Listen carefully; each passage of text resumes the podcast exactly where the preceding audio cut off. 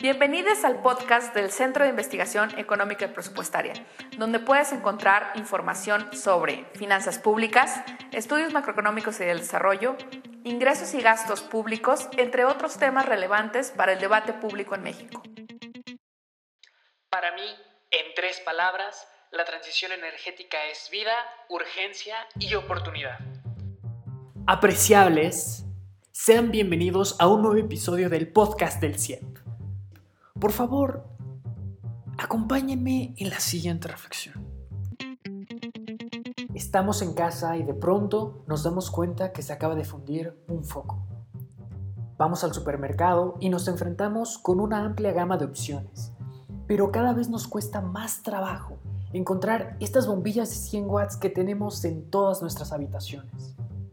Seleccionamos un foco ahorrador y regresamos a instalarlo. Al poco tiempo nos percatamos que nuestro consumo eléctrico fue ligeramente menor y optamos por cambiar todas nuestras bombillas de 100 watts por ahorradoras. En poco tiempo hemos transitado a una nueva iluminación en nuestro hogar, una factura menos costosa de electricidad y un par de preguntas que no hemos podido sacarnos de la cabeza. ¿A dónde fueron todos esos focos de 100 watts que solíamos comprar y de dónde viene la energía que consumimos. Reflexionando, no solo son los focos de 100 watts lo que ha cambiado en los últimos años. Cada vez es más común encontrar autos híbridos o eléctricos circulando en nuestras avenidas, calentadores solares en los techos de las casas sustituyendo a los boilers tradicionales de gas como los que tenemos en nuestro hogar. Y también es más común saber de estufas eléctricas que están preparando nuestros alimentos. A la par de todos estos acontecimientos, escuchamos en las noticias sobre el cambio climático y el calentamiento global. Y también sufrimos los estragos de veranos más calurosos, huracanes más violentos, inundaciones que ahogan nuestros hogares y sequías que asfixian a nuestras comunidades. En este contexto, es muy importante conocer qué estamos haciendo para transitar a energías más limpias, reducir nuestras emisiones de gases de efecto invernadero y de facto, ¿qué estamos haciendo para combatir el cambio climático? Para esto nos acompaña el día de hoy el maestro Tonatiu Vázquez, coordinador de Transición Energética y Finanzas Públicas en el CIEP. Tonatiu, bienvenido, un placer que nos puedas acompañar en esta transmisión. Para iniciar con el tema, me gustaría que nos cuentes los elementos principales del sistema eléctrico mexicano. Y con un poco de suerte nos podrás decir a dónde se fueron esos deslumbrantes focos de 100 watts. Permíteme empezar diciendo que la energía está presente en prácticamente todas las actividades que realizamos. Desde que nos levantamos y nos, estamos bañando, el agua caliente fue gracias a una fuente de energía. Cuando estamos cocinando también estamos ahí usando energía. Cuando nos transportamos, ya sea que utilices transporte público o en tu coche, ahí estamos ocupando energía. ¿Y toda esta energía proviene de las mismas fuentes? No, Alberto. Y justamente esto es, aquí es importante distinguir entre energía primaria y energía secundaria. Cuando estamos hablando de energía primaria, estamos hablando de aquella fuente de energía que se encuentra en la naturaleza. Porque hay que tener algo, Alberto. Eh, la energía, toda la que, la que nosotros ocupamos, la, la, obtenemos de la naturaleza. Sin embargo, antes de que la podamos usar, debe de pasar un proceso de transformación. Entonces, cuando la energía ya, ya se transformó, es cuando estamos hablando de energía secundaria. Y entonces aquí ya tenemos distintas fuentes. Pueden ser fuentes fósiles, como representan el petróleo y el gas natural, pueden ser también fuentes nucleares y también pueden ser fuentes renovables, como lo representa el, sol y el viento. Todos estos elementos de energía primaria y secundaria, ¿cómo se relacionan con el tema de la transición energética? Mira, entendemos la transición energética como la transformación de los sistemas energéticos de tal manera que estos sean descarbonizados y más eficientes. Entonces, cuando estamos hablando de eficiencia, eh, tu ejemplo del foco es muy ilustrativo, porque este foco que tiene una mejor tecnología te está dando la misma cantidad de luz, pero está consumiendo una cantidad de energía menor.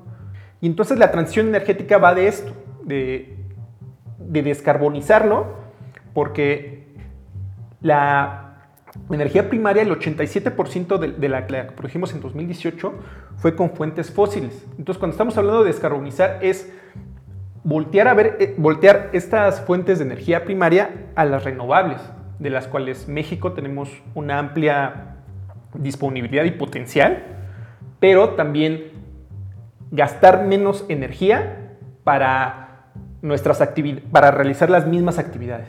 Y en este contexto, hablando de transición energética, ¿Qué nos podrías decir sobre el estado actual de México? ¿Tenemos alguna meta? ¿Estamos buscando alcanzar algún objetivo? México se comprometió a reducir las emisiones de gases de efecto de invernadero un 22% para 2030 con respecto a la línea base de 2013. También tenemos una ley de transición energética, esta es nacional, en la cual establecen metas de participación mínima de energías renovables en la generación de electricidad a 35% en 2024 y 25% en 2018. Sin embargo, vamos muy mal en la consecución de estos objetivos. Eh, permíteme darte unos datos. La generación eléctrica en 2020, en los últimos datos de octubre, todavía no llegamos a ese 25%. Estamos muy cerca, es un 24.8%, pero estamos retrasados en dos años en la, consecución de esta meta. Asimismo, algunos estudios han demostrado que el ritmo de emisión de, las emisiones no ha disminuido y si seguimos, si sigue la tendencia que actualmente estamos, habríamos agotado nuestra cuota de emisiones para el año 2040. O sea, es decir, la cuota de emisiones a los que nos comprometimos para no contribuir al aumento de la temperatura de 2 grados, si así como vamos, nos, vamos a acabar esa cuota de emisiones 60 años antes de nuestro de, límite. ¿De, quién termina siendo la responsabilidad de alcanzar los objetivos de la transición energética? ¿Nosotros como consumidores o del Estado como la parte firmante de estos acuerdos? Es una responsabilidad compartida, eh, eh, Alberto. Pero aquí el papel del Estado es fundamental. Eh, eh, el, Estado debe de promover la transición energética al crear políticas y mecanismos que faciliten la descarbonización y la eficiencia. ¿Cómo lo puede hacer? Eh, emitiendo normas ambientales que establezcan límites de emisiones, por ejemplo, límites de emisiones en el azufre de las gasolinas.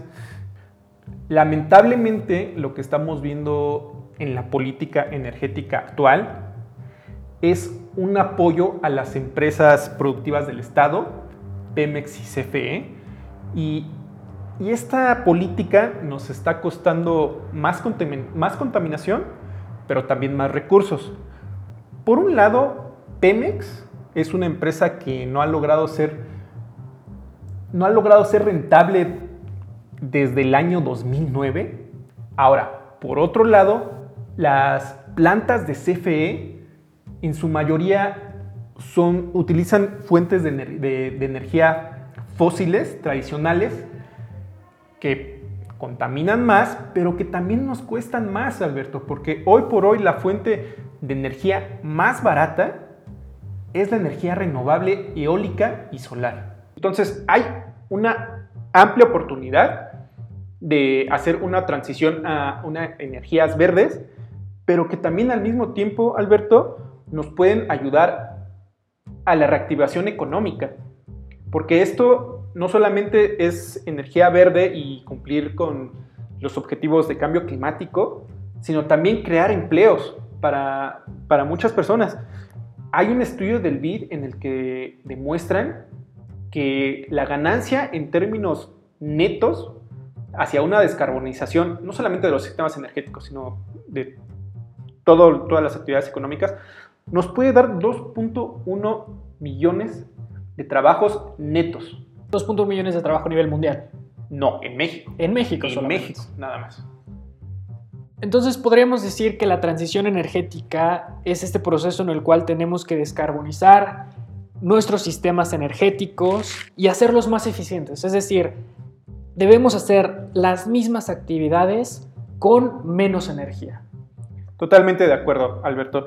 Y, déjame añadir que el futuro no puede ser sostenible sin una transición energética, porque recordemos que en el mundo el sector energético es el responsable de más del 70% de las emisiones de gases de efecto invernadero.